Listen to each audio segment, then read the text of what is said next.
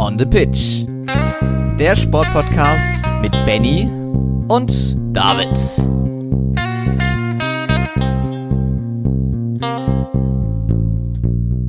Herzlich willkommen zur 139. Folge von On the Pitch, der Sportpodcast. Und jetzt kann man schon wieder mit dem Finger schnipsen und schon ist äh, die letzte Weltcup-Woche, die letzte große Sportwoche vor Weihnachten, vor Heiligabend zu Ende. Und äh, ja, natürlich ist wieder einiges passiert. Äh, das ganze Wochenende konnte man auf dem Sofa verbringen, äh, hätte man es darauf angelegt. Äh, natürlich konnte man die Darts-WM schauen. Die ersten ja, guten fünf, sechs Tage sind jetzt zu Ende. Ich glaube, fünf sind es an der Zahl. Der Wintersport geht natürlich jetzt in die Vollen. Die Skispringer freuen sich auf die Vierschanzentournee und wollen sich natürlich jetzt nochmal in Engelberg beweisen. Und das alles und noch viel mehr bespreche ich natürlich wieder mit David. Moin, moin. Hi Benny, ja, ähm, zum einen erstmal Entschuldigung für meine Stimme. Es könnte sein, dass es heute mitunter ein bisschen kratzig werden kann. Das äh, legt sich hoffentlich in den nächsten Tagen wieder, weil sonst wird das schwierig, wenn wir dann in Garmisch und am Berg Isel die ganzen Springer anfeuern würden. Ähm, ja, wir hatten gestern noch ein Finale einer Fußball-Weltmeisterschaft. Das ist ja auch nicht zu Ach, unterschlagen, ja gerade im sportlichen Sinne. Da war ja auch noch was. Da werden wir so drüber sprechen. Also ihr kriegt natürlich bei uns die komplette Palette Wintersport. Ihr bekommt, ähm, ja, wie gesagt, einen kurzen Überblick, was bei der Darts-WM passiert ist. Da wird es dann nochmal in Sonderfolgen gesondert drum gehen.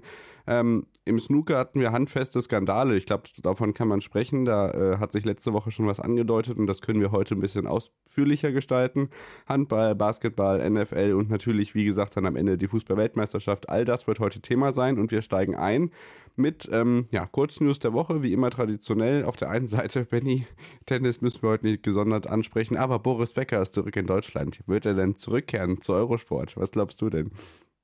Ja, ich gehe doch eigentlich fest davon aus. Also, zumindest wenn man, wenn man bei uns nachfragt, äh, wird man, glaube ich, äh, da sich de definitiv freuen, äh, weil als Experte hat er ja immer auch einen gewissen Nährwert und äh, wird, würde das auch definitiv bei den Australian Open bestimmt gerne machen. Äh, jedenfalls wird er auch in dieser Woche im TV auftauchen, denn er hat durch eine dicke Gage tatsächlich sogar ein Interview mit Steven Gätchen in, in Sat 1 ähm, bekommen, morgen Abend. Und bin gespannt, was er da so von sich gibt, äh, wie ihn, äh, Zitat, äh, die Haft verändert hat, in Anführungszeichen. Ähm, und ja, äh, definitiv in der Hinsicht erfreulich, weil es ja doch ein, ein, großer Mann ist, dem wir auch, glaube ich, im Tennissport viel verdanken, äh, allein aus Inter das, das Interesse, was wir vielleicht auch durch ihn über Eurosport gezogen haben. Ich glaube, er muss jetzt nur noch gut 400.000 äh, aus den Insolvenz gut, ja. gut 400.000 aus dem Insolvenzverfahren bezahlen, dann äh, ist er endgültig auf freiem Fuß. Aber ja, äh, ich Sat denke. 1 legt ja für das Interview schon eine halbe Mille hin, dann sollte das ja irgendwie zu verrechnen sein. Meine Güte. Ich glaube, ich glaube auch nicht, dass Eurosport äh, sich das wirklich traut und äh, naja, den Vertrag oder in gewisser Weise naja, die Beziehung zu äh, Becker ja, brechen würde, oder? Ich traue denen alles zu. Also auch im positiven Sinne. Mal gucken, man darf wirklich gespannt sein, wie das weitergeht. Ähm, ja, Personalfragen sind ein interessantes Stichwort, Benny. Ähm, in der Formel 1 hatten wir eine wahre Rochade an ähm, ja, Trainer, äh, Trainerwechseln, sage ich schon, äh, Teamchefwechseln. Frederic Vasseur wird neuer Teamchef bei Ferrari. Das heißt, die Ära Binotto ist, äh, ja, Klammer auf, endlich, Klammer zu, äh, vorbei. Andreas Seidel wird deswegen McLaren verlassen weil Andreas Steller an seine äh, Seite rückt, äh, weil Andreas Seidel eben auch das Team wechselt, denn auch Jost Capito tritt bei Williams zurück. Also wer glaubt, dass ähm, äh, die Silly Season sich nur auf die Fahrer bezieht in der Formel 1, der ist spätestens seit dieser Woche weit gefehlt. Auch bei den Trainern kann sich einiges tun. Von der Schwimm-Kurzbahn-Weltmeisterschaft in Melbourne können wir euch sagen, dass Anna Elend mit deutschem Rekord und Marius Küsch über die 100 Meter Schmetterling eine Bronzemedaille jeweils geholt haben. Also auch da läuft es im Moment ganz gut. Und was die SportlerInnen des Jahreswahl angeht, können wir sagen, dass bei den Damen dieses Jahr Lückenkämper Mihambo und Geisenberger das Podest bilden. Mihambo hat er in den letzten drei Jahren jeweils gewonnen.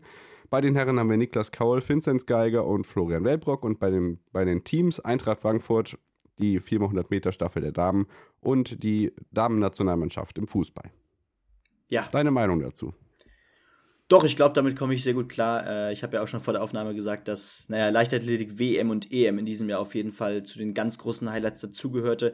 Gerade die Europameisterschaft in München äh, hatte für uns vielleicht nochmal was ganz Besonderes, weil wir das natürlich auch äh, ja, sogar aus dem Urlaub aus abends immer begleiten konnten und da wirklich äh, sensationelle Abende gefeiert, äh, feiern konnten und da doch auch mal äh, ja, die Ferienwohnung ein bisschen aufgemischt haben äh, mit unserer Lautstärke, glaube ich. Äh, nee, das hat sehr viel Spaß gemacht und gerade natürlich Gina Lückenkämper ähm, und äh, Niklas Kaul muss man da natürlich hervorheben. Äh, hervorragende Leistung in diesem Jahr. Und äh, Malaika Mihambo, das ist natürlich, dass sie unter den Top 3 ist, ist, glaube ich, keine Überraschung. Ähm, aber ja, diesmal immerhin nicht das vierte Mal in Folge, da bleibt es also auch ein bisschen, ja, spannend.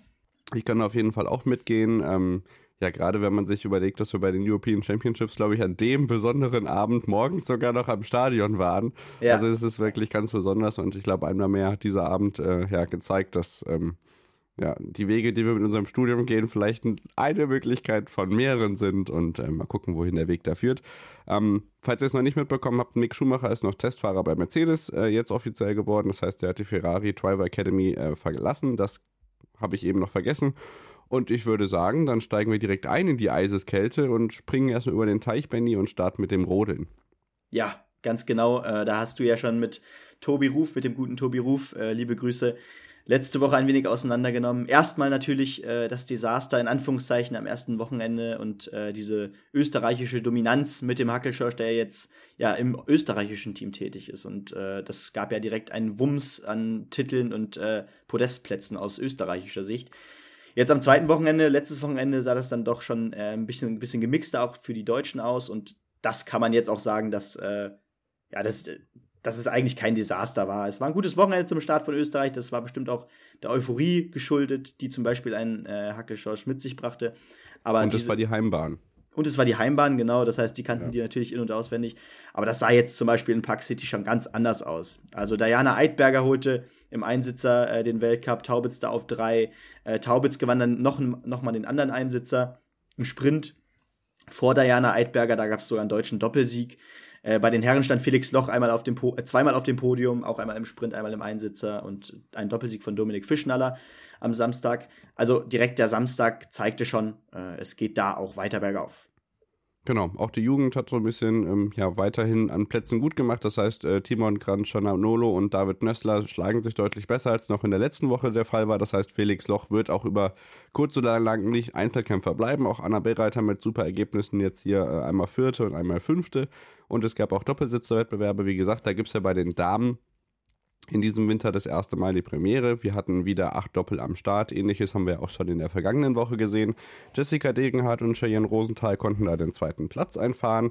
Die Italienerinnen Andrea Vötter und Marion Oberhofer waren siegreich. Dahinter auf Platz drei ein kanadisches Doppel. Bei den Herren im Doppelsitzer ist es aus deutscher Sicht natürlich wieder ähm, recht gut. Äh, traditionell auch ähm, auf Platz 9 das drittbeste deutsche Doppel mit Hannes Orlamünder, Paul Konstantin Gubitz und dann auf Platz 1 und Platz 3 Eggert Benigten und Wendel Alt. Dazwischen noch äh, Gatt und Schöpf aus Österreich. Also da läuft soweit alles nach Plan und ich denke, der, der Hackel-Effekt ist natürlich weiter zu beobachten, aber im Grunde genommen stellt das jetzt keine große Revolution im kompletten äh, Rodelkosmos dar, möchte man sagen. Nein, absolut. Und äh, ja, Tobi hat ja am letzten, in der letzten äh, Folge tatsächlich auch schon gesagt, es tut ja auch gut, äh, denn Konkurrenz belebt das Geschäft, belebt auch die Sportart. Äh, das heißt, wenn da Österreich auch ein bisschen die Deutschen herausfordern kann äh, und ein Dominik Fischnaller natürlich aus italienischer Sicht auch noch äh, unter anderem hervorragende Leistungen zeigt, das ist gut für die Sportart und dabei sollten wir es auch belassen. Genau wir bleiben auf der anderen Seite des äh, Atlantischen Ozeans und springen von Park City nach Lake Placid. Auf der Olympiabahn fanden in diesen Wochen äh, die äh, Bob- und Skeleton-Wettbewerbe statt. Skeleton geht ja wie immer recht schnell. Da kann ich euch sagen, dass Christopher Grotter aus deutscher Sicht den zweiten Platz belegt hat. Der war übrigens bei der Sportler des Jahreswahl auch unter den Top 10 erfreulicherweise. Äh, siegen konnte Weston Mudd aus äh, UK, Jung Sun Gi aus Südkorea wurde Dritter, Axel Jung auf dem fünften Platz, Felix Keisinger Achter und bei den Damen hatten wir einen deutschen Doppelsieg, denn Tina Hermann konnte vor Susanne Krea gewinnen. Die haben wir auch noch nicht allzu oft auf dem Podium gesehen mit 300 Rückstand im Weltcup. Hanna Neise auf Platz 8 und ähm, das ist die, ja, die deutsche Athletentruppe auch im Skeleton gewesen und im Zweierbob. Benny, da sah es aus deutscher Sicht noch ganz gut aus. Im Viererbob haben wir dann doch eine Schlagzeile zu vermelden. Ja, ganz genau. Also gut, im Zweierbob gab es ja auch eine Schlagzeile zu vermelden, weil äh, auch da natürlich äh, Francesco Friedrich eine Macht ist. Aber ja, Francesco Friedrichs Siegesserie ist gebrochen. Ich hätte nicht gedacht, dass ich das in diesem Jahr noch sagen werde.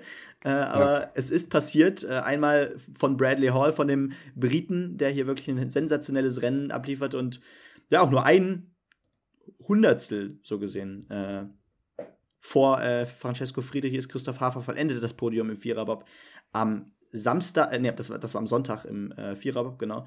Äh, am Sonntag gewann außerdem Kaylee Humphreys, die Olympiasiegerin, vor Laura Nolte und Kim Kalicki. Und die bereits genannte Laura Nolte konnte ihren ersten Weltcupsieg im Monobob feiern, äh, nämlich vor der Olympiasiegerin Kaylee Humphreys. Und äh, Buckwitz auf drei. Und im Zweierbob am Samstag äh, war Francesco Friedrich wieder nur der zweite Platz vergönnt, denn Johannes Lochner gewann endlich einen Weltcupsieg. Auf Rang 3 noch der Schweizer Vogt. Das heißt, äh, deutsche Dominanz setzt sich weiter fort, aber ähm, zumindest ein Stück weit ist die Dominanz von Francesco Friedrich gebrochen. Aber David, da muss man so ehrlich sein. Äh, ich glaube, das wird jetzt keinen großen Einfluss auf seine weitere Leistung in dieser Saison haben, oder? Ja, wir gucken dann zwischen den Jahren, wenn nicht ganz so viel los ist, vielleicht mal auf die einzelnen Weltcup-Stände, was da so los ist. Und ich glaube auch, na, vielleicht macht er sich damit die Wahl zum Sportler des Jahres so ein bisschen gefährlich. äh, nein, also das ist weiter überragend, was der fährt. Und äh, guck dir mal das, ähm, die Abstände an im Viererbob. Ne? Also du ja, hast ja. gesagt, ein Hundertstel Rückstand für Platz zwei, drei, äh, sieben Hundertstel Rückstand für Platz drei. Das ist unfassbar eng, was da äh, passiert im Bobsport. Also das äh, kann durchaus mal passieren, dass man da nur Zweiter wird. Absolut. Ähm, ja, wir verlassen den Eiskanal, springen nach Frankreich, nach Annecy-le Grand Bonheur und gucken auf den letzten Biathlon-Weltcup des Jahres. Das haben wir ja schon häufig angekündigt. Diesmal war es aber wirklich so, dass äh, die letzten Biathlon-Rennen des Jahres 2022 anstanden. Und Benny, du darfst gerne mit den beiden Sprints anfangen, die wir auch traditionell schon unter der Woche, das heißt am Donnerstag und am Freitag gesehen haben. Ja, äh, da bleibt es natürlich erstmal zu sagen, dass ja, Johannes Tines Bö auf jeden Fall seine Siegesserie fortsetzt. Ich glaube, es war sein fünfter oder sechster Erfolg jetzt in Folge.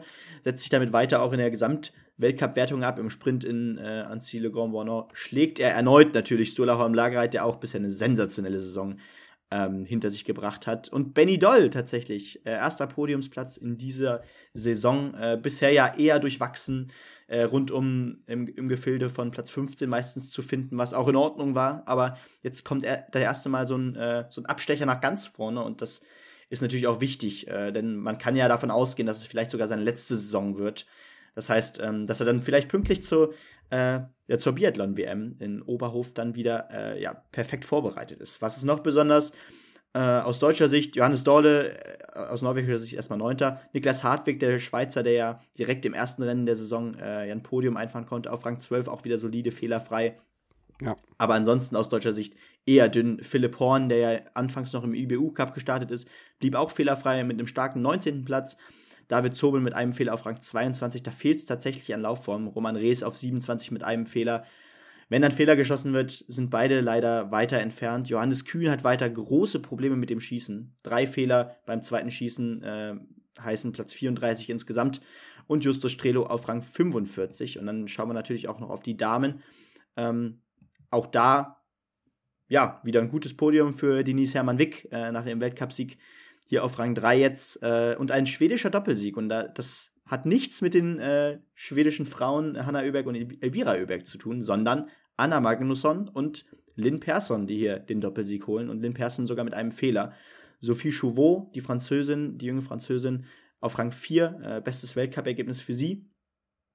Ähm, des Weiteren, aus deutscher Sicht, äh, ja, muss man da auch wieder leider lange scrollen, sehr, sehr lange scrollen. Franziska Preuß mit einem Fehler auf Rang 24, Sophia Schneider auf Rang 28 mit einem Fehler, Vanessa Vogt auf Rang 30, obwohl sie fehlerfrei blieb. Also das war auch ein Hassel da hinten. Äh, mhm. Gerade weil mhm. sie auch sehr lange immer beim Schießen braucht, das ist eben das große Problem. Dass sie fehlerfrei ist, ist oft der Fall. Und Anna Weidel auf Rang 38 und Janina Hettich-Walz, die ähm, ja endlich mal wieder im Weltcup ran durfte, nach guten Ergebnissen im IBU-Cup auf Rang 48. Ja, genau. Dann standen natürlich die äh, Verfolgungen an und dann, Benny, ähm, wir haben uns äh, seit Wochen drauf gefreut, gab es auch Massenstarts am äh, Sonntag. Also wir bleiben bei den Verfolgerrennen. Da ähm, habe ich noch einen Südkoreaner, den du ein bisschen unterschlagen hast, aber es ist auch vollkommen okay, weil den sieht man ja schon ab und zu ganz vorne. Er hat leider äh, das Ergebnis äh, aus dem Sprintrennen im Verfolger nicht ganz äh, halten können. Äh, Timo Lapshin aus Südkorea mhm. ist nämlich ähm, im Sprint und deutlich unter die Top 10 gelaufen, hat dann sich allerdings sechs äh, Fehler im Verfolger eingeheimst und kam auf Rang 27 rein, aber blieb damit vor Emilien Jacqueline, denn der schießt sieben Fehler und wird 30. Was war denn sonst so los im Verfolger, Benny? Ja, erstmal konnte Stühlerholm Lagerheit endlich so diese, diese Macht von Johannes Tinis Böhmer stoppen und konnte ähm, im Verfolger ja, einen Weltcupsieg feiern. Vor Fettles, Jostad Christiansen und Johannes Tinesbö auf Rang 3. Das heißt ein norwegisches Dreifachpodium. Fabian Kloth ja auch bisher gut fast in Langlauf. Ja, fast Langlauf. Denn auf 5 ist dann übrigens auch wieder ein Norweger mit Philipp ja. Fjeld Andersen. Ähm, Passt doch. Ja, der Gesamtweltcupsieger aus der letzten Saison, Quentin Fillon-Maillet, bleibt fehlerfrei und wird, wird nur Siebter. Das äh, zeigt auch nochmal, dass er da läuferisch einiges an Rückstand hat. Äh, Roman Rees mit Rang 13 holt da wieder ein solides Ergebnis mit nur einem Fehler, das ist auch in Ordnung. Benedikt Doll trotz fünf Fehlern auf Rang 18, das muss man auch erstmal schaffen. Äh, wenn, dann scheitert es bei ihm wirklich am Schießen in dieser Saison. Justus Strelo 25 mit zwei Fehlern, alle beim dritten Schießen, das war auch sehr unglücklich. Johannes Kühn zwei Fehler 32, also dass da lauftechnisch auch bei ihm noch nicht alles äh, zusammenläuft, das sieht man hier auch. Zobel mit vier Fehlern auf Rang 38. Und das war es dann auch schon äh, in dieser Verfolgung. Und bei den Damen gucken wir natürlich auch nochmal drauf auf die Verfolgung, bevor dann es endlich in die Massenstarts geht, in die ersten der Saison. Elvira Oeberg, wenn sie fehlerfrei bleibt, gewinnt sie das Rennen. Das äh, ist eigentlich zu 99 Prozent so fest und das war jetzt auch in der Verfolgung so. Null Fehler auf Rang 1, Lisa Vitozzi auf 2, Julia Simon, auch eine der Überraschungen in dieser Saison, auf Rang 3. Dorothea Viera mal wieder auf einem fünften Rang, äh, Dinis Hermann auf Rang 7 und Franziska Preuß mit der ersten Top-10-Platzierung. Rang 10 mit zwei Fehlern. Da geht es langsam auch in die richtige Richtung. Äh, schön zu sehen, dass ja, sie jetzt nach der Erkältung Anfang der Saison auch wieder mit guten Ergebnissen zurück ist. Vanessa Vogt auf Rang 17, äh, Sophia Schneider, die ja, die Newcomerin in dieser Saison, ja auch auf Rang 24, auch solide immer in den Punkten. Das ist auch sehr schön zu sehen. Und der Rest ist keine Erwähnung wert. Das heißt, ich würde sagen, ab in die Massenstarts. Ja, endlich. Dann äh, dürfen wir endlich reinstarten in die 15 Kilometer der Herren, äh, die das vorletzte ähm, Saisonrennen äh, gebildet haben bevor es dann am Nachmittag ja direkt vor dem WM-Finale, ich glaube, die Quoten waren nicht allzu schlecht, ich habe noch nicht drauf geguckt, aber sicherlich äh, keine schlechte Quote für den Damenmassenstart gehabt haben im ersten ja. gestern. Ähm, ja, wir haben eben schon von den Langlaufergebnissen gesprochen. Äh, das sieht jetzt hier so ein bisschen ähnlich aus. Norwegen auf Platz 1, 2, 3, 5, 6 und 9. Ähm, namentlich Johannes Dorle vor äh, Stula Holm Legreit und Johannes Tinius Bö. Ähm, Fettis Jostad Christiansen wird fünfter, Taje Bö erfreulicherweise sechster. Also der ist jetzt auch aus der Versenkung aufgetaucht und ja, ähm, ja, sorgt dafür, dass er sich vielleicht selber noch zur WM bringt.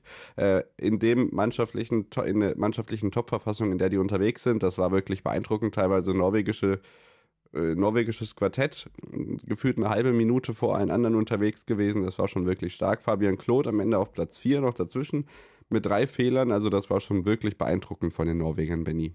Absolut. Und Johannes Dolle da auch nochmal hervorzuheben. Der Mann war im letzten Winter fast kein Mal im Weltcup aktiv, musste im IBU-Cup ran, ran, weil er wirklich nicht auf dem Damm war, auch wegen einer äh, kurzzeitigen Verletzung. Und ähm, meldet sich dann doch so stabil wieder zurück. Äh, das zeigt schon, äh, was das ausmachen kann, wenn man als Topathlet einfach äh, verletzungsfrei bleibt über ein Jahr. Äh, wichtige Geschichte und auch für Norwegen natürlich eine echte Bereicherung da vorne drin. Äh, aus deutscher Sicht natürlich Benny Doll mit Rang 7 wieder solide. Die Konstanz ist da noch nicht so ganz da, aber mit Rang 7 äh, zeigt er wieder, dass er da vorne reinlaufen kann. Roman Rees mit äh, Rang 16. Alle drei Fehler in den letzten beiden Schießen, da wäre sonst einiges sonst auch noch möglich gewesen. Strelo mit zwei Fehlern auf 18, auch wieder ein solides Ergebnis.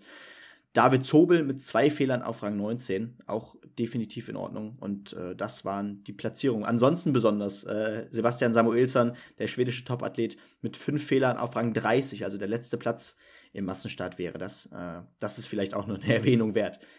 Ja, und äh, dass Hartwig, der konnte in der Verfolgung dann gar nicht an den Start gehen, durch einen anderen Schweizer ersetzt worden ist. Sebastian Stall, der war nämlich im Massenstart äh, dabei und ist vor, äh, vor dem oder nach dem letzten Schießen ja fast unter den äh, Top 3 gewesen, aber das war dann klar, dass er gegen die geballte Laufform der anderen keine Chance hat. Fehlerfrei, äh, aber auf Platz 8 eben. Das sieht man dann. Die Norweger teilweise ja. mit zwei oder drei Fehlern, er fehlerfrei und ist äh, ja eine halbe Minute dahinter. Trotzdem richtig starker äh, Sonntag da von ihm und äh, kommt sicherlich dann mit guten Gefühlen unter den Weihnachtsbaum. Ab zu den Damen. Ja, ganz genau. Lisa Theresa Hauser, die konnte ja, glaube ich, schon zuvor einen Weltcupsieg gewinnen. Ich meine, es war in Hochfilzen. Ähm, nachdem ja bisher die Saison, ja, so ein bisschen Fluch und Segen war. Jetzt erneut ganz oben äh, vor Julia Simon und Anaïs Chevalier-Boucher, die wirklich auch ein Top-Rennen abgeliefert hat da. Nur 14 Sekunden hinter der Spitze und ein Fehler nur. Äh, Elvira Oeberg mit zwei Fehlern geht am Podium knapp vorbei. Äh, das hätte man nicht gedacht. Gerade bei zwei Fehlern auf vier Schießen ist es normalerweise was, was sie auch gut und gerne mal rauslaufen kann. Doro Vira auf Rang 12, Vanessa Vogt auf Rang 13 mit zwei Fehlern, äh, das ist auch weiterhin sehr konstant. Franziska Preuß holt sich mit Rang 15 jetzt also die komplette Norm für die äh, Biathlon-WM. Nach Rang 10, wie gesagt, in der Verfolgung. Jetzt Rang 15, das ist sehr gut. Hanna Oeberg auf Rang 16. Anna Weidel auf 18 mit drei Fehlern, das ist auch in Ordnung. Denise Hermann-Wick, äh, da waren leider zu viele Fehler dabei. Fünf Stück an der Zahl. Das kann selbst sie nicht rauslaufen. Dennoch auf Rang 21, das zeigt wieder, was sie für eine gute Läuferin ist. Und Sophia Schneider mit ebenfalls fünf Fehlern auf Rang 28. Ja, war doch ein, ja, auf jeden Fall ein schönes äh, Biathlon-Wochenende aussehen. Le Grand ist ja auch noch nicht Ewigkeiten im Kalender dabei, aber ich denke, es hat sich auf jeden Fall bewährt. Die Stimmung war super, das Wetter war traumhaft. Also es kann weitergehen in diesem Biathlon-Winter, der dann nächstes Jahr weitergeht mit, ich meine, Pokaljuka und Ruhpolding als erstes, oder? Ja, ich glaube, das ist tatsächlich der Fall. Ich kann noch mal kurz gucken, äh, aber genau. Ja, sonst äh, war es ja immer, guck gerne nach, genau. Also sonst war es ja immer Oberhof zu Jahresbeginn. Das genau. kann eben diesen Winter nicht ganz funktionieren, weil sonst in Oberhof wirklich, also ist sowieso die Hölle los, weil es ist ja auch noch ja. Rodel-WM da vor Ort. Also äh, wirklich volles Programm, dann parallel zur Handball-WM, glaube ich. Also das wird wirklich ein äh, wahnsinnige Sportmonate, die da kommen. Äh, wir haben schon intern so einen Plan geschrieben, was da Januar bis März ansteht. Das ist Wahnsinn. abnormal, was da teilweise parallel passiert. Ja, genau. Also es geht erst direkt Anfang Januar auf die Pokeljuka, 5. bis 8. Januar. Also auch noch relativ kurz sogar nur. Äh, dann geht es nach Rupolding, äh, Heimweltcup für die Deutschen und Antholz wartet dann vom 19. bis zum 22. Januar auf uns. Also die nächste Olympiaanlage. Ganz genau. Äh, also ja, äh, definitiv geht es da ordentlich weiter. Äh, aus deutscher Sicht, wie gesagt, ähm, wir hatten in diesem Jahr bisher schon viel, viel Segen und äh, dennoch auch natürlich viel Durchwachsenes. Aber da waren die Top-Ergebnisse dabei. Denis Hermann auf dem Podium, Benedikt Doll auf dem Podium, äh, Roman Rees auf dem Podium, äh, Top-Platzierung, Vanessa Vogt natürlich vorne mit dabei. Also viele Namen, die dann auch schon abgeliefert haben ähm, und denen man dann auch natürlich beim großen Highlight bei der Biathlon-WM in Oberhof was zutrauen muss.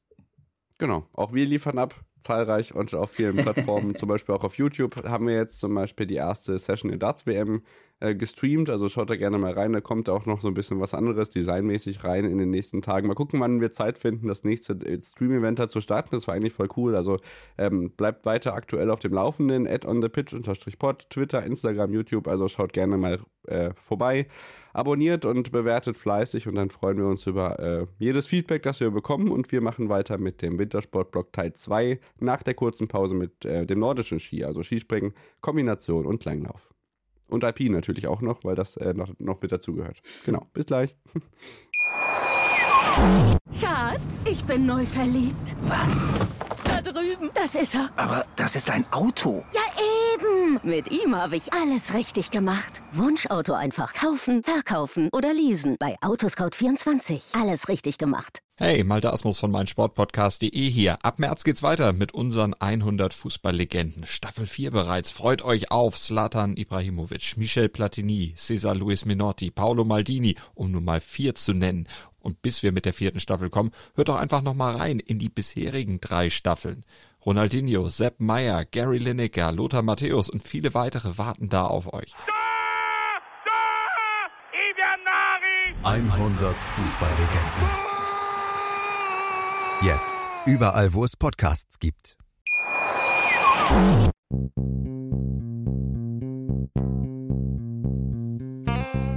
On the Pitch der Sportpodcast mit Benny und David.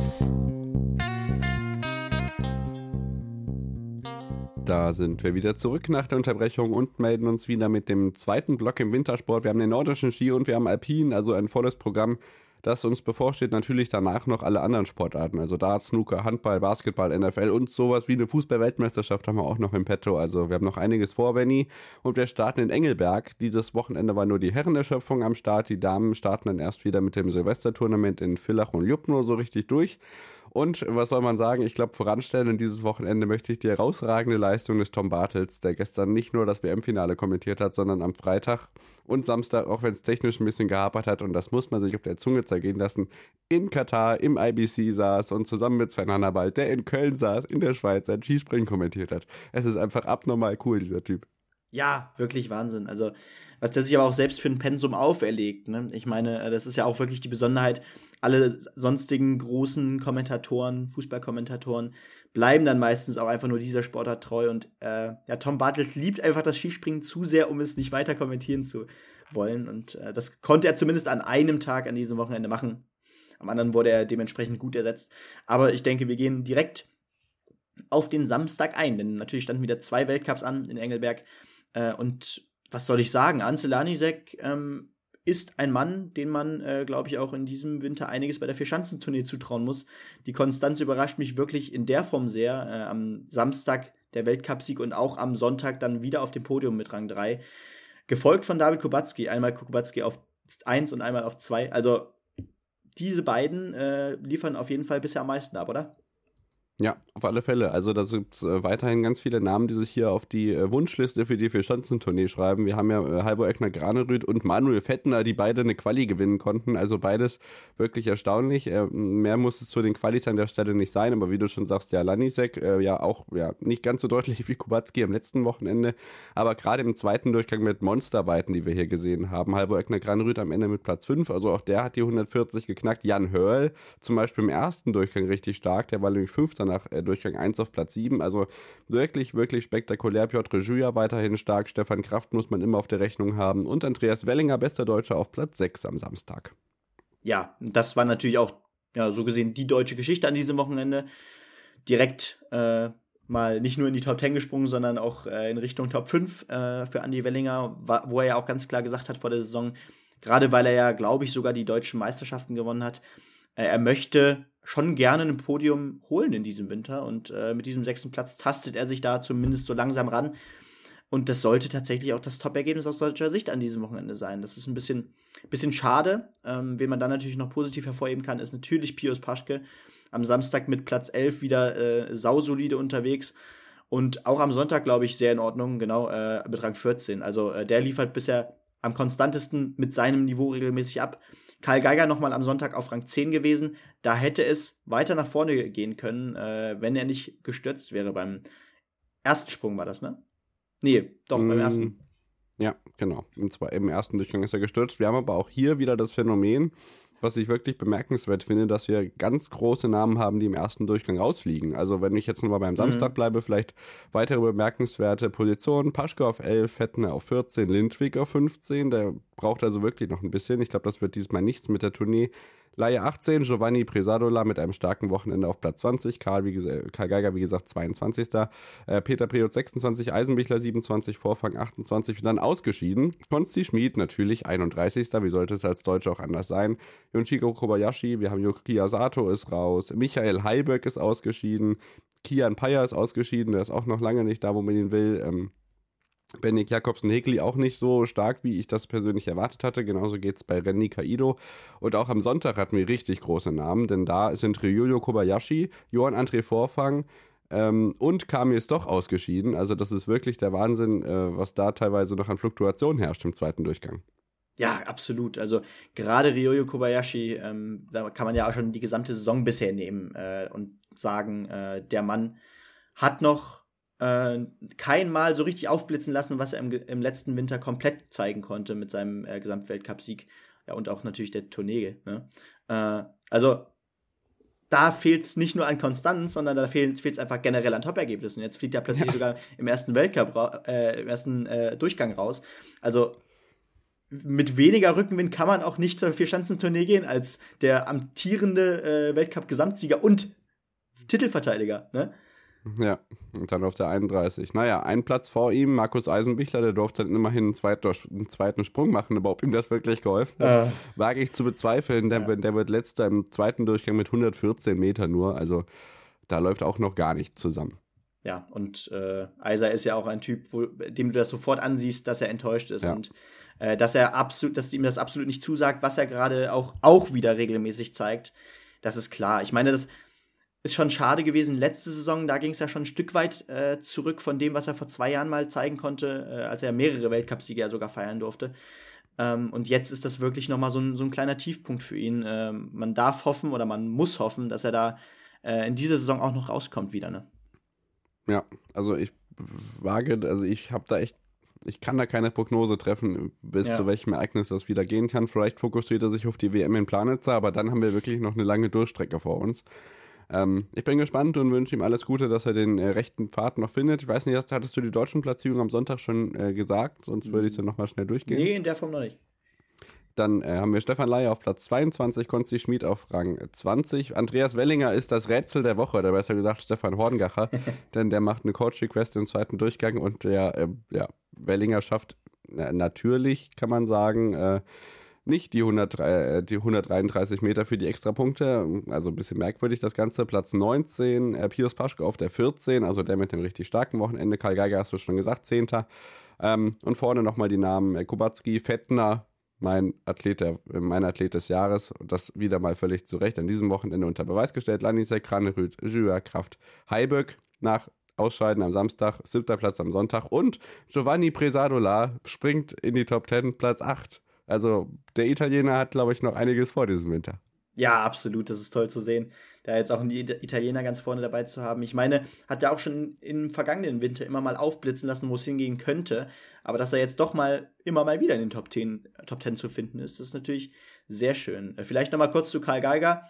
Ich glaube, da, da, können wir sagen, ähm, grundsätzlich, da geht die Tendenz in die richtige Richtung, oder? Also ich meine, Jetzt schon letztes Wochenende ja, in TTC ja. Neustadt immerhin auf dem Podium gewesen, jetzt mit Rang 10, da wäre es ja auch, wie gesagt, sonst weiter nach vorne gegangen, hätte er den gestanden, den ersten.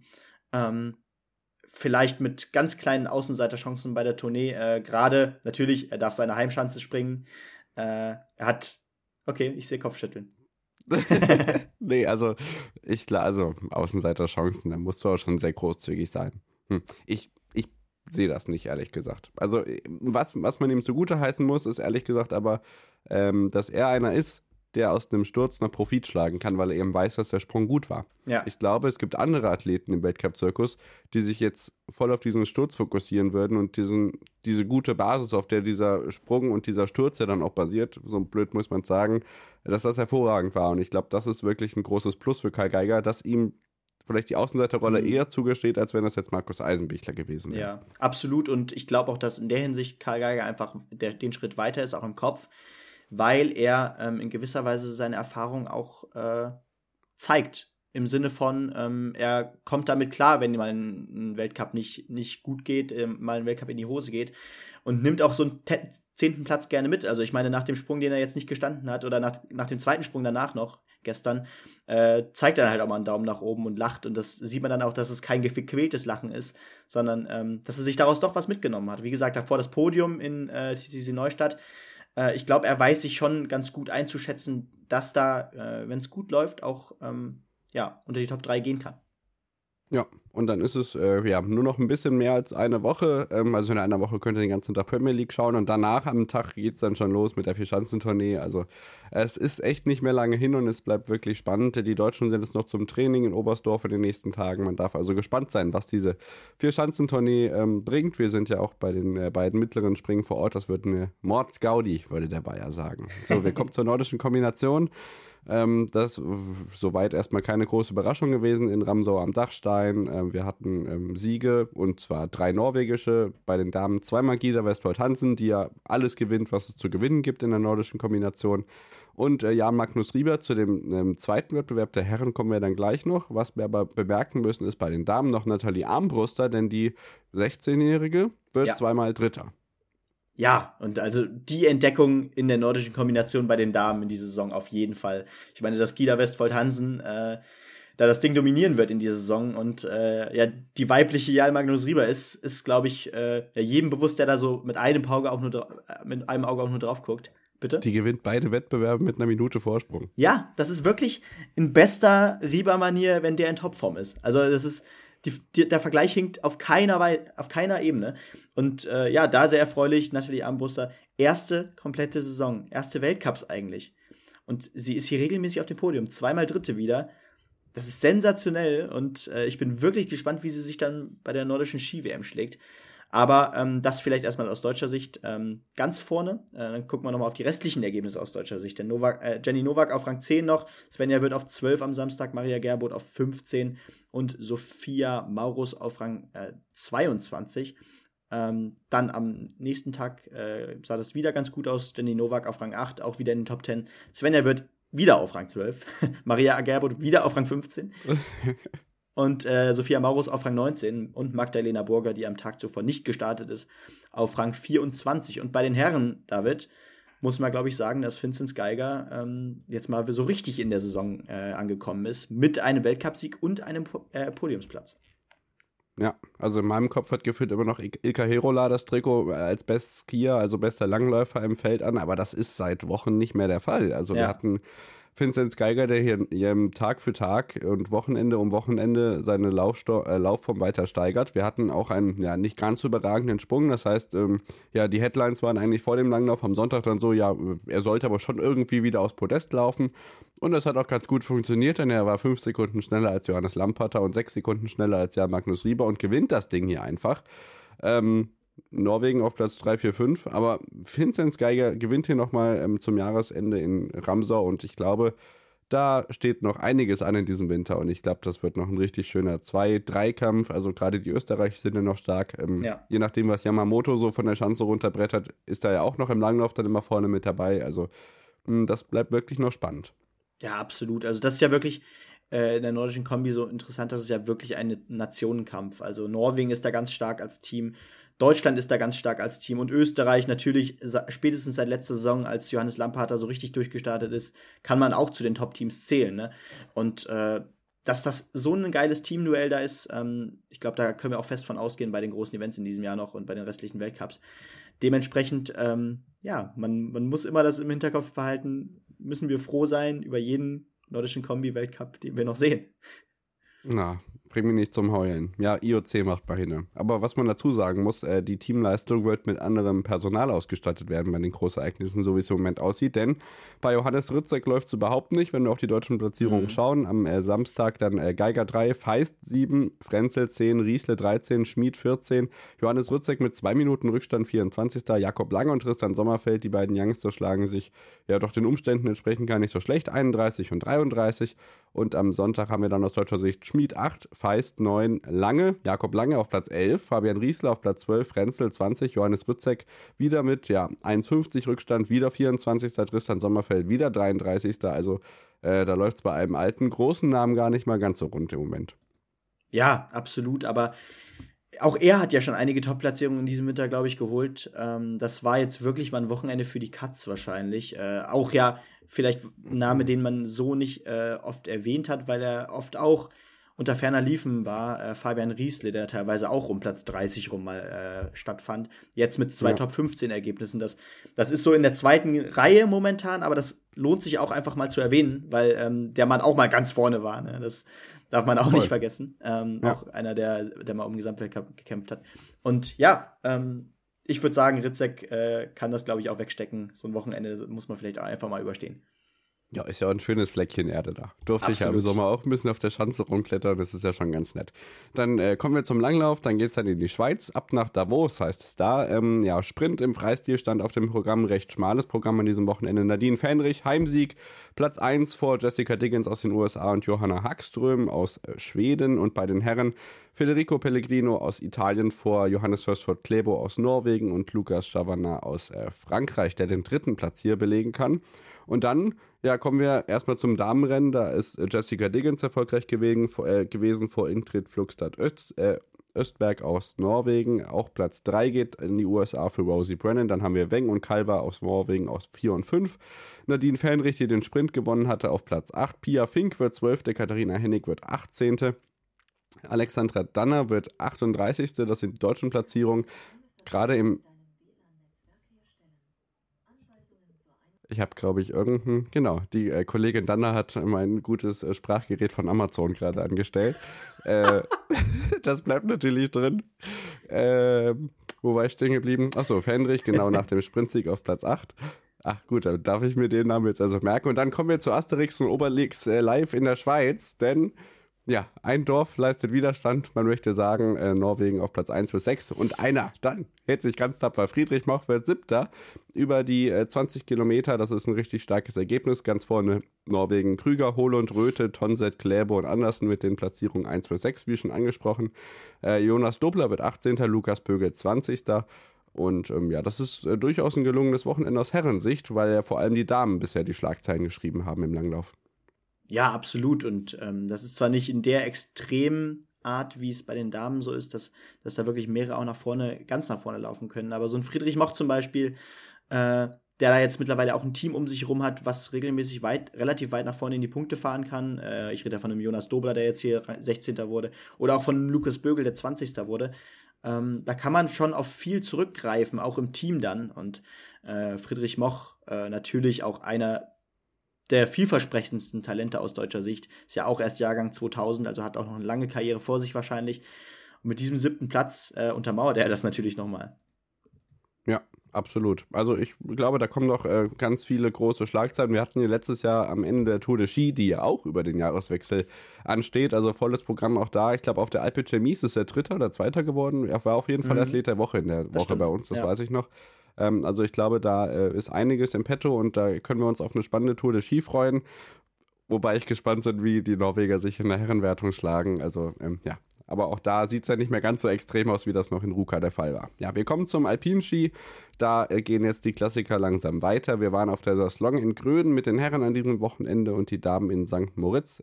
Ähm, wobei die Herren wirklich ein Mammutprogramm auf der Brust haben. Also die haben jetzt Alta, Alta, Alta Badia noch mit Riesenslalom gehabt, dann kommt Madonna di Campillo unter der Woche. Also wirklich unfassbar viele Rennen, die da jetzt anstehen. Wir haben noch die ähm, Ersatzabfahrt, die nachgeholt wurde aus Beaver Creek. Und äh, da fand das dann auch schon am Donnerstag statt. Vincent Kriechmeier konnte gewinnen vor dem Alleskönner aus der Schweiz, Marco, Marco Odermatt auf Platz 2. Matthias Meyer wird Dritter, Josef Ferstel erfreulicherweise Sechster, Andreas Sander 14. Louis Vogt 32, Robert Baumann 33 und Thomas Dresen wird 45. Benny. Und da hast du noch eine schlechte Nachricht. Äh, nicht nur, dass Dominik Schweiger nicht ins Ziel kommt, sondern auch was Thomas Dresden angeht. Ja, genau. Wir haben uns noch äh, direkt am Anfang der Saison über äh, die ersten Top-Platzierungen für ihn gefreut. Das ist da sehr ein Weltcup-Tag. Jetzt heißt es aber, er wird bis Januar äh, auf jeden Fall erneut ausfallen. Ähm, er wird in diesem Jahr kein Rennen mehr bestreiten. Äh, das Schuld ist tatsächlich, äh, ja, äh, ein an den Oberschenkel, den er nach einem Fahrfehler machen musste. Äh, am rechten Oberschenkel ist tatsächlich etwas passiert. Und ja, immerhin ist es nur der Januar. Ich habe schon gelesen, als ich schon wieder äh, Verletzungen als Schlagzeile vor mir hatte, oh, das kann nur ganz böse ausgehen, weil er kommt ja auch gerade erst aus einer Verletzung. Nicht, dass da wieder alte Wunden aufgerissen sind. Das war Gott sei Dank nicht ja. der Fall. Das heißt, wir können uns im Januar wieder auf ihn freuen, aber natürlich trotzdem den Rückschlag, weil er ist doch ja relativ stark in die Saison gestartet, dafür, dass er so lange nicht dabei war, ne? Ja, absolut beeindruckendes Comeback. Da können wir nur die Daumen drücken, dass es schnell wieder besser wird. Der Super G wurde dann aufgrund von Nebel abgesagt und ich würde sagen, dann machen wir erst die Herren fertig.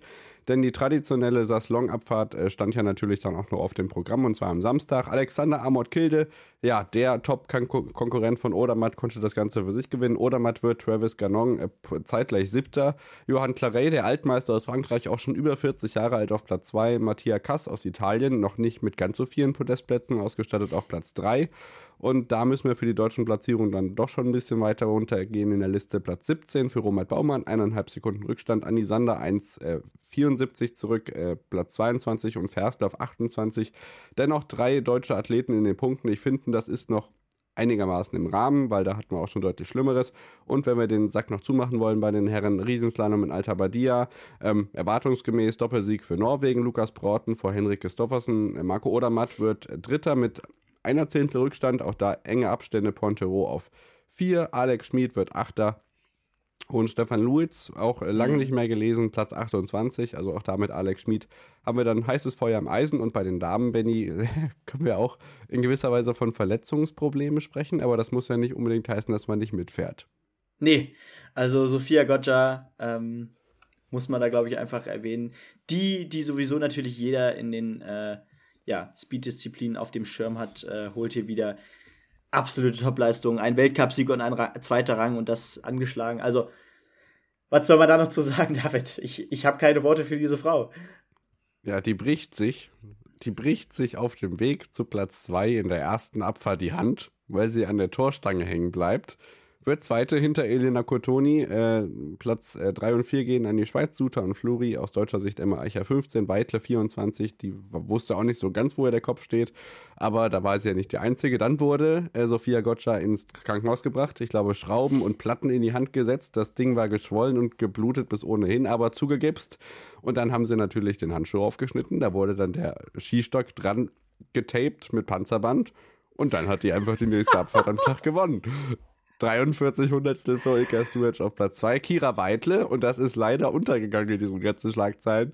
Ich kriege das Grinsen gar nicht aus dem Gericht. Also Kira Weitle wird Dritte, aber Sophia Gotcha fährt mit gebrochenem mit gebrochener Hand am Tag danach auf Platz 1 und mit einer halben Sekunde Vorsprung. Das ist unfassbar. Michaela Schiffel wird Vierte.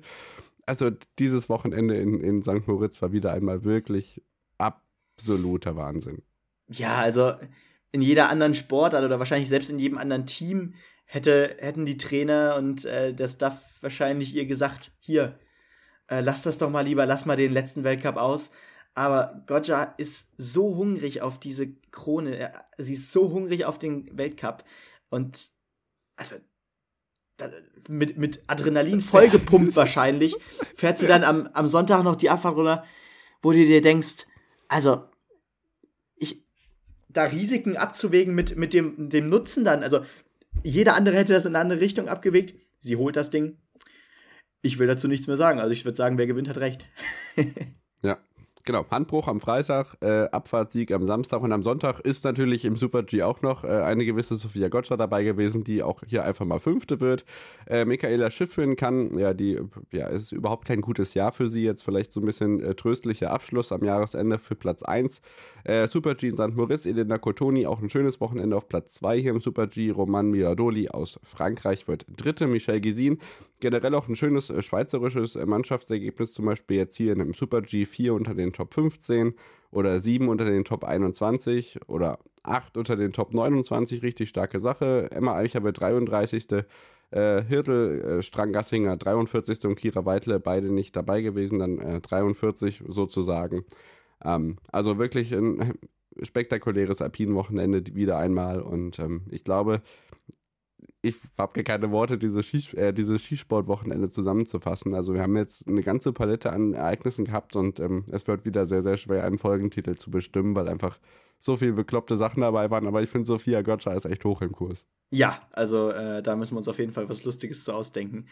Äh, und das kriegen wir natürlich auch wieder hin. Also ihr werdet jetzt wahrscheinlich auch schon sehen, was wir uns ausgedacht haben. Aber ja, äh, ich, ich finde es auch jedes Mal Wahnsinn, was das äh, parallel so alles gibt, also beim, beim Ski Alpine. Also diese Reizüberflutung an Events äh, an so einem typischen Wochenende, wenn dann parallel noch an verschiedenen Orten gefahren wird, das ist schon.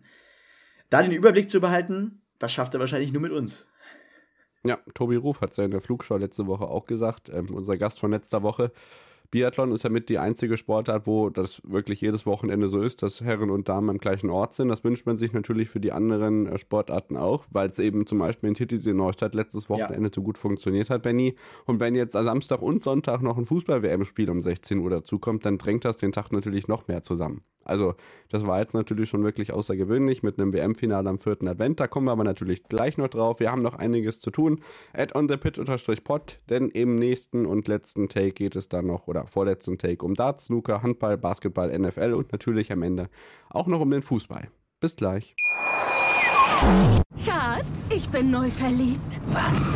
Da drüben. Das ist er. Aber das ist ein Auto. Ja, Mit ihm habe ich alles richtig gemacht. Wunschauto einfach kaufen, verkaufen oder leasen. Bei Autoscout24. Alles richtig gemacht.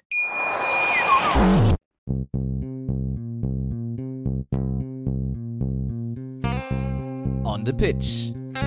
Der Sportpodcast mit Benny und David.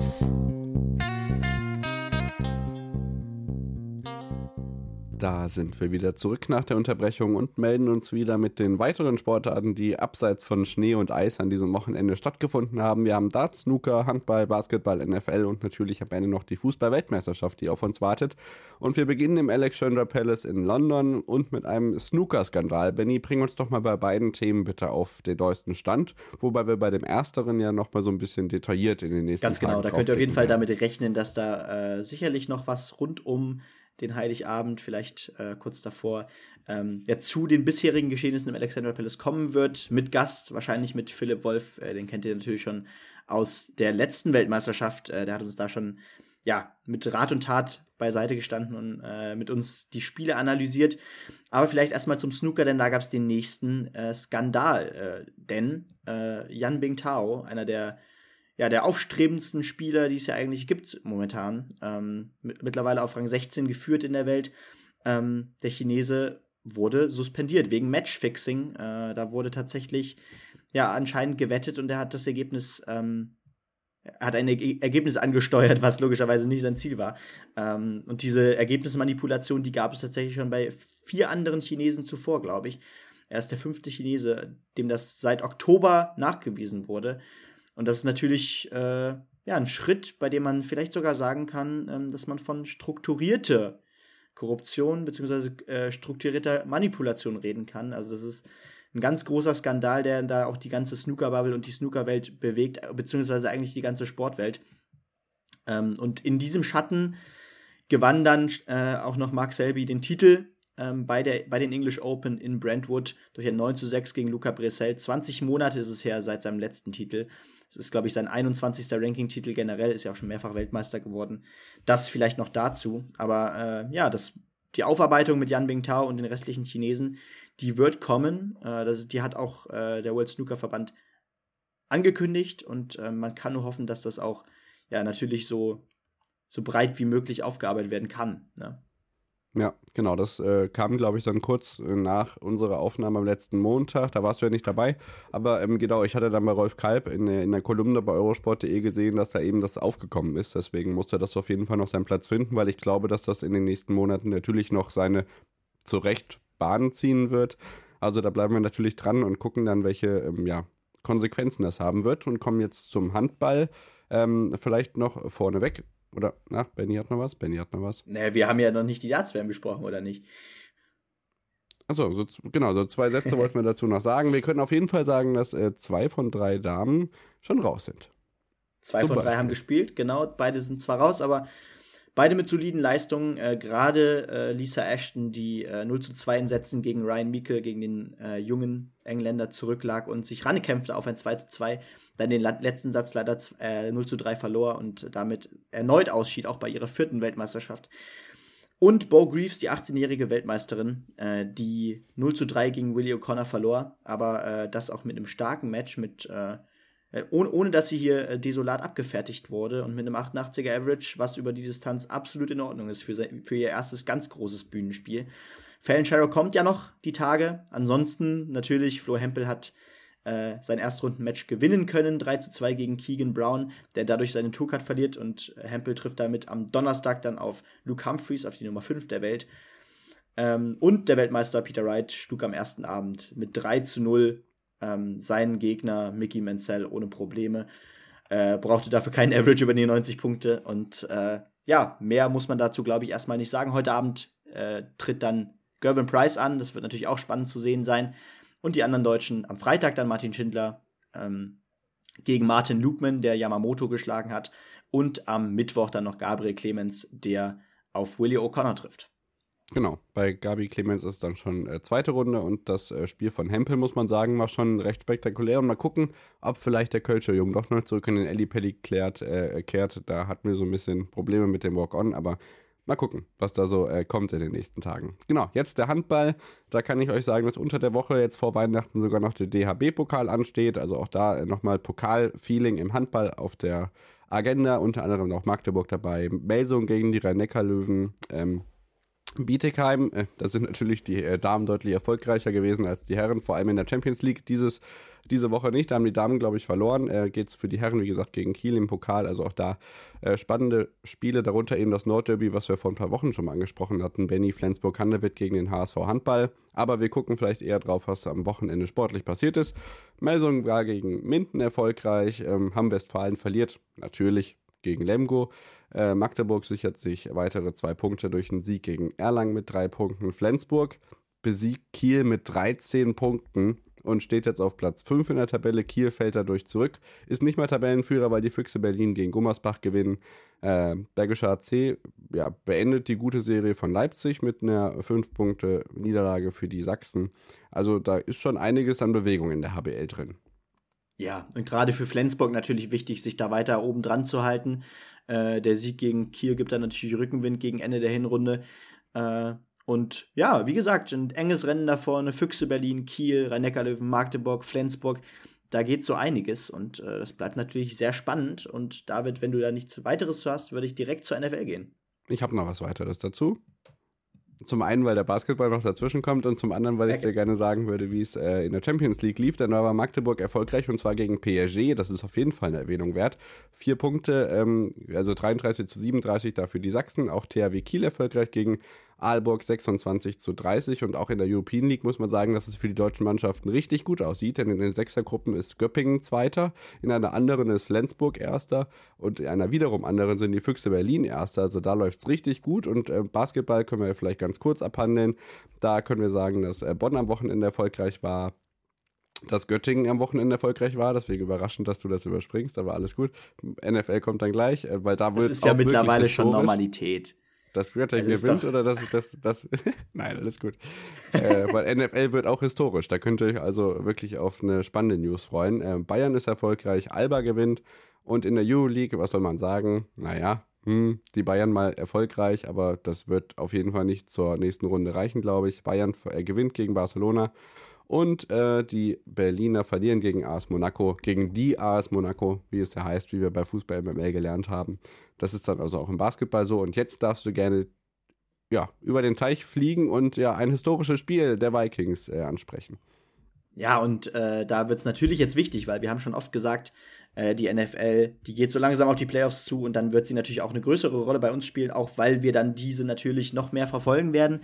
Und äh, ja, da gab es jetzt ein richtiges, äh, ja, Häppchen, ein leckeres Häppchen da tatsächlich zum Start, kurz vor, kurz, kurz, vor den Playoffs. Denn äh, die Vikings, die Minnesota Vikings, konnten da eine echte historische Aufholjagd feiern. Ich glaube, nach 28 Minuten circa lagen sie 0 zu 33 hinten äh, gegen Indianapolis ähm, und starteten dann eine Aufholjagd, die wirklich in die Geschichtsbücher eingehen sollte. Am Ende 39 zu 36 ähm, gegen Indianapolis und sie holten dann tatsächlich gegen die Colts damit noch den Sieg also eine unfassbare Aufholjagd, äh, die es so noch nicht gab. Und ähm, ja, damit spielten sie sich tatsächlich jetzt auch schon in die Playoffs. Also die Playoffs stehen fest für die Vikings, genauso übrigens für die Chiefs. Das ist auch noch wichtig, äh, dass die jetzt hier als, ähm, ja, als Sieger ihrer Conference auf jeden Fall äh, in die Playoffs gehen werden. Wir schauen natürlich auch noch auf die anderen Siege. Die Buffalo Bills, äh, ja, weiterhin stark, 32 zu 29 besiegen sie die Miami Dolphins. Pittsburgh behält sich zumindest Grundchancen für die Playoffs offen. 24 zu 16 gewinnen sie. Die Eagles schlagen die Bears. Äh, die Chiefs, wie gesagt, gegen die Texans, diesmal mit, mit 30 zu 24 in Verlängerung erst, aber dadurch stehen die Playoffs fest. Die Lions schl schlagen die Jets. Ähm, Jaguars besiegen die Cowboys. Ähm, die Saints schlagen die Falcons mit 21 zu 18.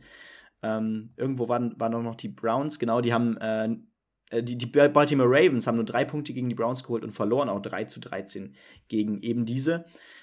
Die 49ers schlagen die Seahawks und äh, die Giants schlagen die Commanders. Die Bengals besiegen die Buccaneers deutlich mit 34 zu 23. Mhm. Und für die Chargers reicht am Ende ein Field Goal, um die Titans mit 17 zu 14 zu schlagen. Ja, aussteht ist noch äh, Packers gegen den Super Bowl Champion, die LA Rams. Und generell, wenn man sich die Divisions anguckt, vielleicht ein Satz jetzt dazu ist es schon wirklich erstaunlich, dass wir teilweise Divisions haben, wo ja fast alle eine positive Bilanz haben. Und dann gibt es noch die NFC South, wo Tampa Bay mit ähm, ja, sechs Siegen und acht Niederlagen Tabellenerster ist und glaube ich auch die einzige Mannschaft sein wird, die dann weiterkommt. Und wir haben auf der anderen Seite aber auch Divisions, wo ja ja, fast drei Mannschaften weiterkommen können. Also das ist schon wirklich ungleich verteilt.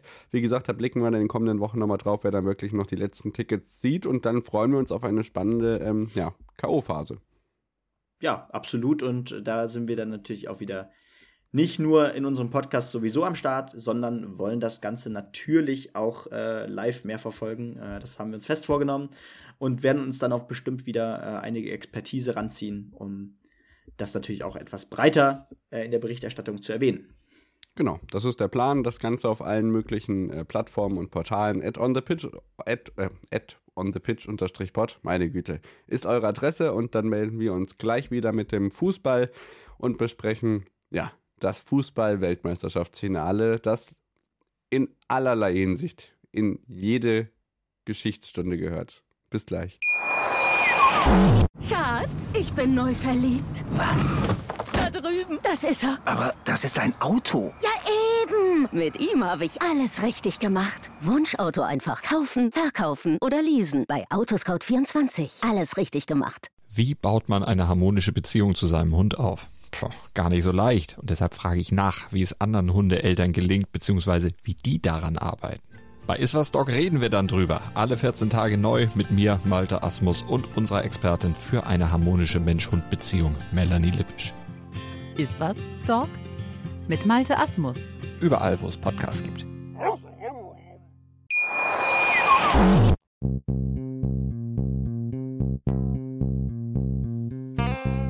On the Pitch. Der Sportpodcast mit Benny und David. Da sind wir wieder zurück nach der Unterbrechung und melden uns wieder mit dem letzten Take. Und eigentlich hätten wir an dieser Stelle die argentinische Nationalhymne einspielen sollen. Ähm, ja, wir haben in den letzten Wochen ganz viel über die Fußballweltmeisterschaft in Katar gesprochen. Nicht nur hier montags in unseren Wochenrückblicken immer ganz am Ende relativ flott immer über die sportlichen Ereignisse hinweggegangen, auch über das Ausscheiden der deutschen Mannschaft, sondern eben auch donnerstags in den Sonderfolgen Katastrophe.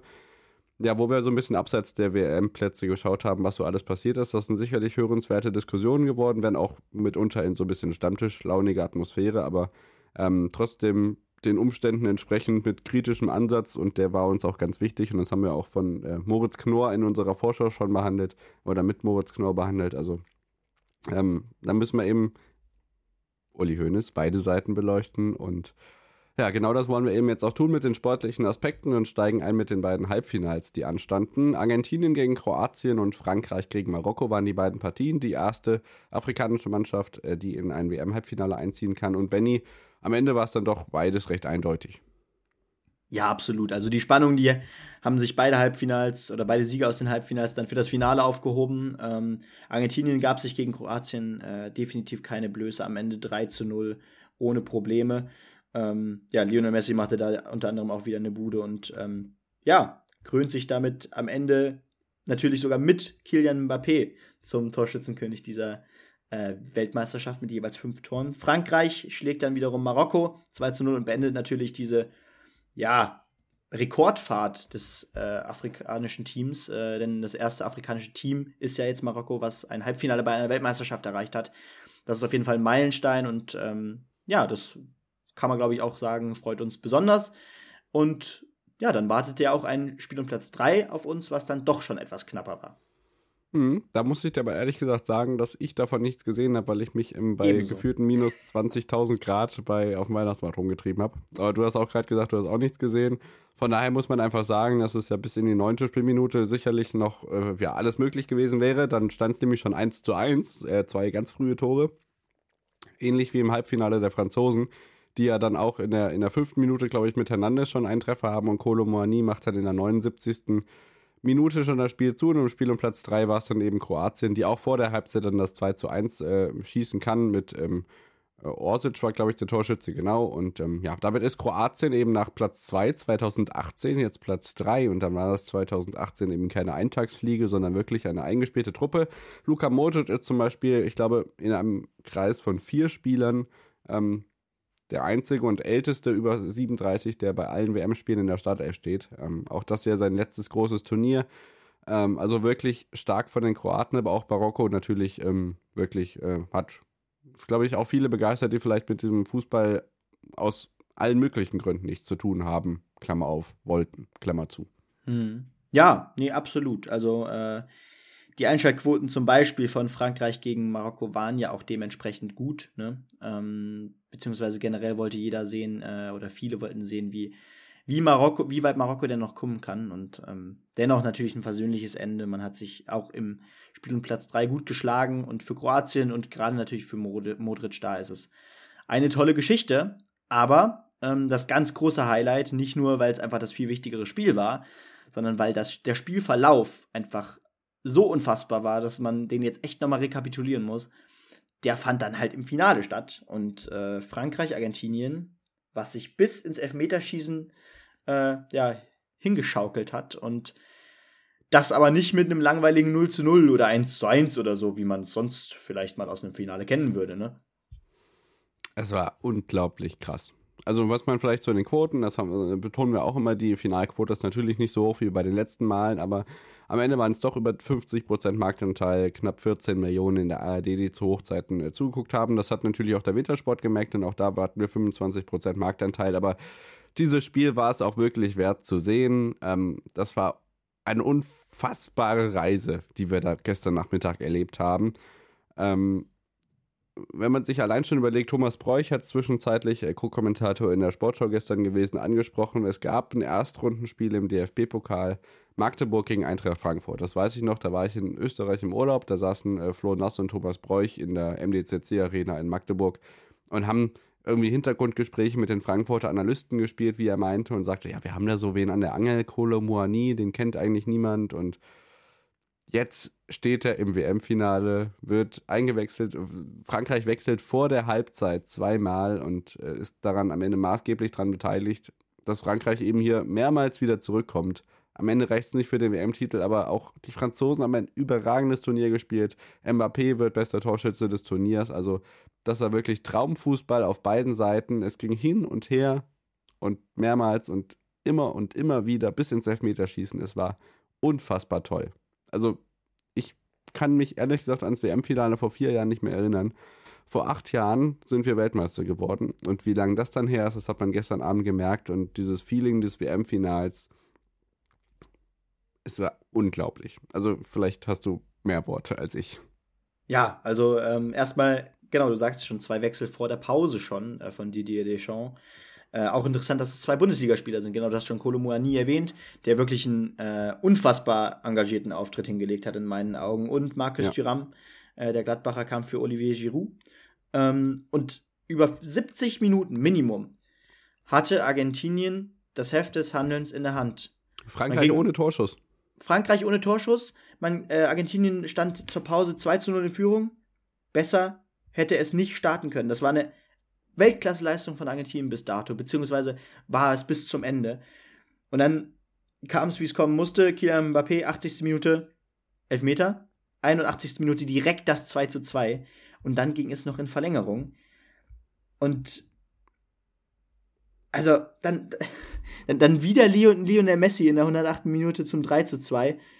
Und dann war äh, Gonzalo Montiel äh, das Opfer oder der Leidtragende, äh, der dann ähm, ja doch sehr ungestüm da in Mbappé reingeht und ähm, der dann in der 118. Minute noch ähm, nee, nee, das war das Handspiel, das war Handspiel, Handspiel war es. Handspiel genau, das, Ellenbogen, das, ja. es, war, es war auch er hat weggezogen, hatte aber den Arm sowas von weit vom Ja, Körper weg. die Das Elfmeter kann man schon so geben und ich bin froh, dass wir natürlich die ein oder andere Stimme hatten, die äh, sich um den Schiedsrichter gedreht hat, aber ich finde, auch in der Halbzeit wurde bei Magenta zum Beispiel wild über den ersten Elfmeter für Argentinien diskutiert, aber ich finde, gerade da muss man Mhm. Den sagen, man dass, äh, dass, dass die Offiziellen das schon im Griff hatten alles und keine großen Diskussionen auszulösen haben, finde ich. Ja, also da, da war am Fuß eine klare Berührung, äh, wodurch äh, die Maria, glaube ich, nee, äh, nee, andersrum, es war ja Doch, doch, doch, doch. doch, ne, gestolpert Ja. ist. Äh, und dann eben noch, äh, glaube ich, auch tatsächlich am Trikot gezogen. Also das war, in meinen Augen hätte man das auf jeden Fall geben müssen. Ähm, genau, und dann die Besonderheit war aber, weil ich den Namen Gonzalo Montiel dann erwähnt habe, dass genau dieser Mann den letzten Elfmeter äh, ins Tor schraubte und damit der große Held natürlich in gewisser Weise auch war. Ähm, natürlich nebenbei auch die hervorragende Leistung von Emiliano Martinez im Tor, äh, der da wirklich mehrere Elfmeter parierte und äh, großen Anteil daran hatte. Und Lionel Messi, ja, setzt dieser hervorragenden, unfassbaren Karriere noch die Krone auf, die Sahnehaube, die Kirsche auf die Torte, nenn's wie du es willst. Er hat jetzt diesen Weltmeistertitel und ähm, das war schon sehr emotional. Ja. Dem habe ich nichts hinzuzufügen. Ähm, allein schon diese Anzahl an Elfmeter, die wir gesehen haben, ja dann auch Mbappé, glaube ich, mit drei Elfmetern in diesem Spiel. Äh, argentinische Torwart hat sich natürlich auch während des Spiels schon fast daran gemacht, diese Bälle zu halten. Nach dem Spiel dann schon für wirklich merkwürdige Szenen gesorgt, wie so vieles andere auch, unter anderem der Emir und Gianni Infantino und Lionel Messi. Also es gab auch wieder so Zwischentöne, wo man sich gedacht hat, muss das jetzt sein? Also irgendwie so den, den goldenen Hand äh, Torwart Award da irgendwie sich zwischen die Beine zu halten oder so. So manchmal weiß ich auch nicht, was so mit den Leuten abgeht, aber mein Gott, da spielt dann wahrscheinlich wirklich alles verrückt im Kopf bei solchen Szenen und ich habe mich sehr, sehr gefreut äh, für Argentinien und für das ganze Land. Buenos Aires hat ja schon morgens gekocht. Ich meine, 11 Uhr war, glaube ich, Anstoß äh, in Argentinien. Also unfassbar. Ich weiß nicht, die, die feiern immer noch, glaube ich. Ja, genau. Und ähm, ja, das muss man dann vielleicht auch dazu sagen rückblickend auf diese Weltmeisterschaft, spielerisch haben wir, glaube ich, echt groß, größtenteils echt coole Matches gesehen. Ähm, man stelle sich einfach mal vor, genau dieses Event hätte in einem fußballbegeisterten Land stattgefunden. Äh, dann wäre das wirklich ein Fußballfest gewesen, im Sommer dann auch natürlich, was man unvergessen im Hinterkopf hatte. Also was, was ich aus diesem Turnierverlauf mit, mitnehmen werde, ist das Finale ähm, eine weitere, ja, wenig glanzvolle Vorstellung der deutschen Nationalmannschaft und eben die Umstände. Der Rest wird, glaube ich, langfristig, äh, ob kurz oder lang, ähm, ja, eher ins Arge geraten, oder? Ja, genau. Das ist so, das wird auch so sein. Man sieht ja mit den weiteren Entwicklungen, die die FIFA jetzt auch in den letzten Tagen wieder angestoßen hat, vielleicht sollten wir doch nochmal eine Folge Katastrophe aufnehmen, müssen wir den lieben guten Pierre mal fragen. Ähm, Club WM, Frauenfußball, also da sind ja schon wieder ganz wilde Thesen halt, die da durch die Medien geistern. Ja, in vier Jahren wird es eine Mordsreiserei geben, eine Fußballbegeisterung in vielerlei Hinsicht. Ich bin gespannt, wie das wird. Gerade auch, ähm, ja, Lena Kassler hat es zum Beispiel angesprochen, es gibt ja Mexikaner, die dürfen in die USA gar nicht anreisen. Was passiert, wenn Mexiko dann irgendwann ein K.O.-Spiel in, was weiß ich, Las Vegas spielt? Also, also, natürlich, auch da wieder viele Fragezeichen, aber mein Gott, wir hatten einen bemerkenswertes Turnier. Das ist natürlich immer ein Wort, das man dann ähm, ja, ausgiebig in beide Richtungen ziehen kann. Du hast schon die sportlichen Leistungen angesprochen. Aus deutscher Sicht natürlich enttäuschend. Auch da ist wieder diese große hätte, wäre, wenn Diskussion gewesen, wenn der Ball bei Sparpan Spanien aus gewesen wäre, dann so und so.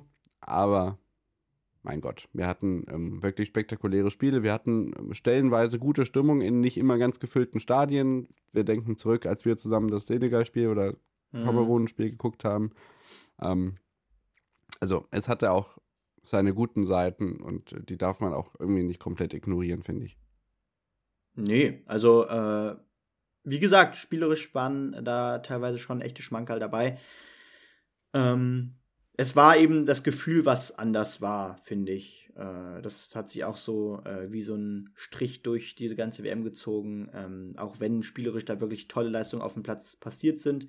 So richtig emotional wurde ich erst im WM-Finale, muss ich ehrlich sagen. Also das war dann so, ja. dass ich dann doch auch mal ein bisschen lauter wurde, auch weil der Spielverlauf einfach wirklich sensationell war und ähm, diese Geschichte, diese Story mit Messi dahinter doch auch verdiente, einfach aufgenommen zu werden und äh, Erwähnung zu finden. Und ähm, ja, dennoch glaube ich einfach, dass da Turniere auf uns warten werden in den nächsten Jahren, ähm, die äh, einfach, wenn man auf das generelle Bild schaut, äh, nochmal ein ganz anderes Gefühl vermitteln wird. Ich meine, nächstes Jahr kriegen wir eine tolle Weltmeisterschaft äh, der Damen unter anderem natürlich, ne? Und dann eben natürlich die Weltmeisterschaft der Herren in vier Jahren, du sagtest es schon, ähm, die dann vom Feeling her, von den Stadien her, äh, auch von den Zuschauern her und von den Umständen her wesentlich euphorischer ähm, in den Medien aufgenommen werden wird. Und das sind die Events, worauf man sich freut. Man darf hoffen, dass dann 2 Wann, wann hat sich Katar nochmal für die äh, Sommerspiele beworben? 36? Ja, das kriegen sie nicht. Das sagst du. das sage ich jetzt und hier. Naja, wir haben in 18 Monaten eine Europameisterschaft in Deutschland. Ich glaube, das wird jetzt auch kein schlechtes Ereignis. Richtig. Also ja. da steht schon einiges auf dem Programm. Ich glaube, wir werden dieses Turnier hier jetzt in Erinnerung behalten mit all seinen Begleitumständen und ähm, ja, schauen einfach darauf. Und das finde ich besonders wichtig, was jetzt in den nächsten Jahren in Katar passiert, was im arabischen Raum passiert, was sich da politisch entwickelt. Ähm, ja, man darf wirklich gespannt sein. Vielleicht nochmal wird man sich in Deutschland nochmal bewusst, was in den anderen Ländern so vor der WM passiert ist, weil das, naja, egal. Wir müssen naja, das Ganze fast ja. jetzt nicht nochmal aufmachen. Wir können sagen, dass unter der Woche noch einiges an Sport ansteht. Wir haben zum Beispiel noch Damen Champions League im Fußball, äh, die ansteht. Also auch da, der Fußball ist noch lange nicht zu Ende. Wir haben natürlich, ähm, ja, gerade jetzt hier Riesenslalom äh, läuft noch. Äh, wir haben am Donnerstag zum Beispiel Slalom der Männer in Madonna di Campillo, hatte ich vorhin schon angesprochen. Wir haben vor Weihnachten natürlich noch eine ganze Menge Darts-WM. Wir haben äh, ja auch vor dem Silvester-Tournament der Damen-Skispringerin noch einiges zu tun. Der englische Fußball geht ja schon wieder los. Der Liga-Fußball startet ja schon wieder, außer in Deutschland. Also wirklich eine Menge vor und wir melden uns dann, ja, für uns gibt es keine Feiertage. Wir melden uns dann einfach am Montag wieder. Ja, ganz genau. Äh, wie gesagt, da werden wir so ein bisschen auf die Zwischenstände bestimmt auch äh, im Wintersport schauen und alles, was die Woche vielleicht dann noch so an kleinen Dingen passiert ist. Das heißt, es wird eine etwas andere Folge, aber wir wissen, wir können da auf euch zählen.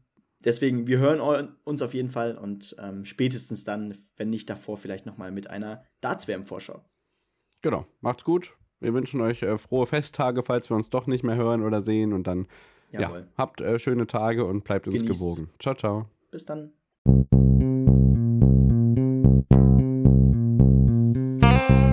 On the Pitch. Der Sportpodcast mit Benny und David.